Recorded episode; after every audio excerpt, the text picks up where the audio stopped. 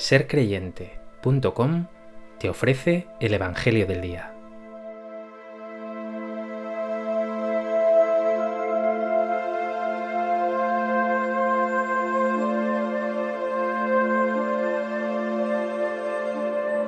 Del Evangelio de Mateo. Cuando se retiraron los magos, el ángel del Señor se apareció en sueños a José y le dijo, Levántate, toma al niño y a su madre y huye a Egipto Quédate allí hasta que yo te avise, porque Herodes va a buscar al niño para matarlo. José se levantó, tomó al niño y a su madre de noche, se fue a Egipto y se quedó hasta la muerte de Herodes para que se cumpliese lo que dijo el Señor por medio del profeta. De Egipto llamé a mi hijo. Al verse burlado por los magos, Herodes montó en cólera y mandó matar a todos los niños de dos años para abajo, en Belén y sus alrededores, calculando el tiempo por lo que había averiguado de los magos. Entonces se cumplió lo dicho por medio del profeta Jeremías. Un grito se oye en Ramá, llanto y lamentos grandes. Es Raquel que llora por sus hijos y rehúsa el consuelo, porque ya no viven.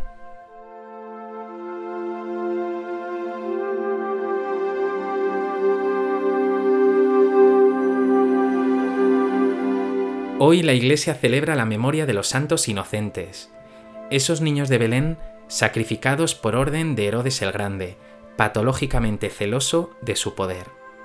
El Señor con su ángel habla en sueños a José, para que como el niño Moisés fue rescatado de las aguas del Nilo, el niño Jesús sea librado de un baño de sangre, de las aguas de la muerte, para que pueda salvar al pueblo de la esclavitud del pecado y de la muerte.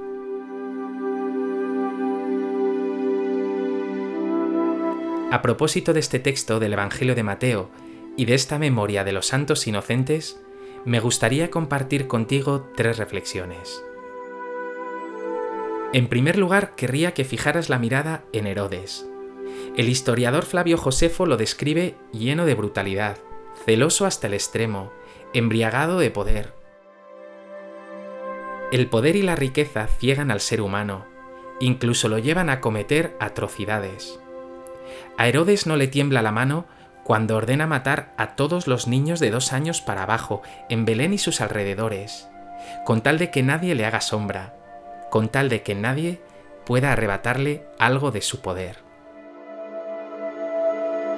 Claro que tú no eres Herodes, pero a veces en tu corazón habita el ansia de poder, envidia, rencores, incluso odio, también celos.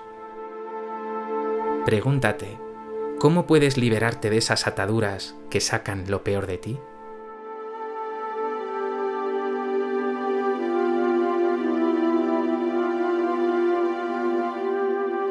En segundo lugar, estos niños asesinados por la tiranía de Herodes, mártires inocentes, creemos por fe que pasaron del regazo de sus madres al abrazo de Dios.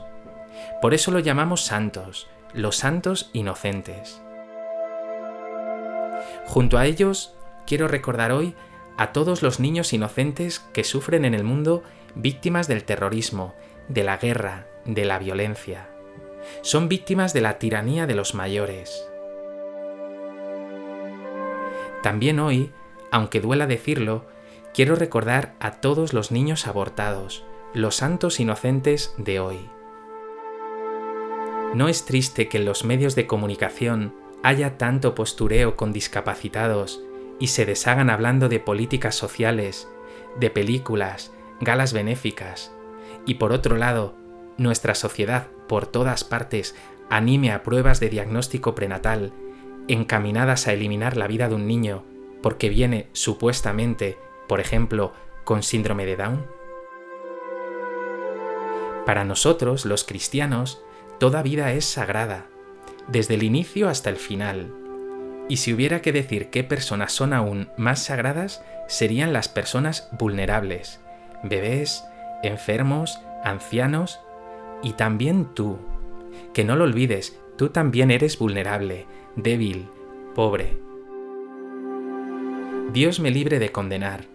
No se me escapa que a veces una madre es presionada de una manera increíble hasta límites insospechados pero pido al Señor que a esas personas la llene de generosidad y fuerza para llevar adelante esa vida. Y pido al Señor que a todos nos ablande el corazón, porque todos somos, en cierta medida, culpables. A todos esos niños que no llegaron a nacer, a todos los niños que sufren hoy, bendícelos, Señor.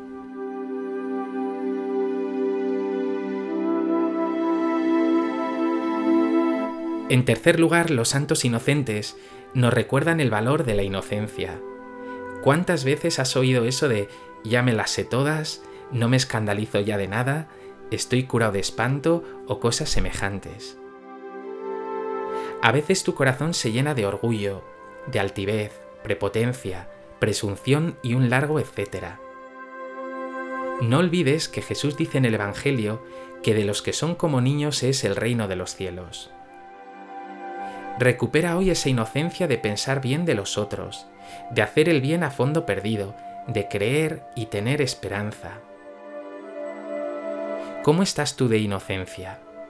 ¿Cómo podrías, de algún modo, recuperarla?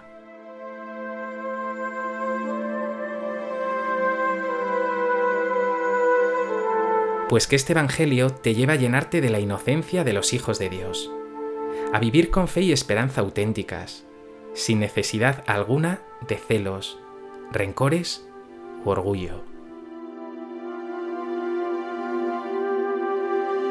Dios Padre bueno, veo que mi corazón se llena a veces de celos y ansia de poder.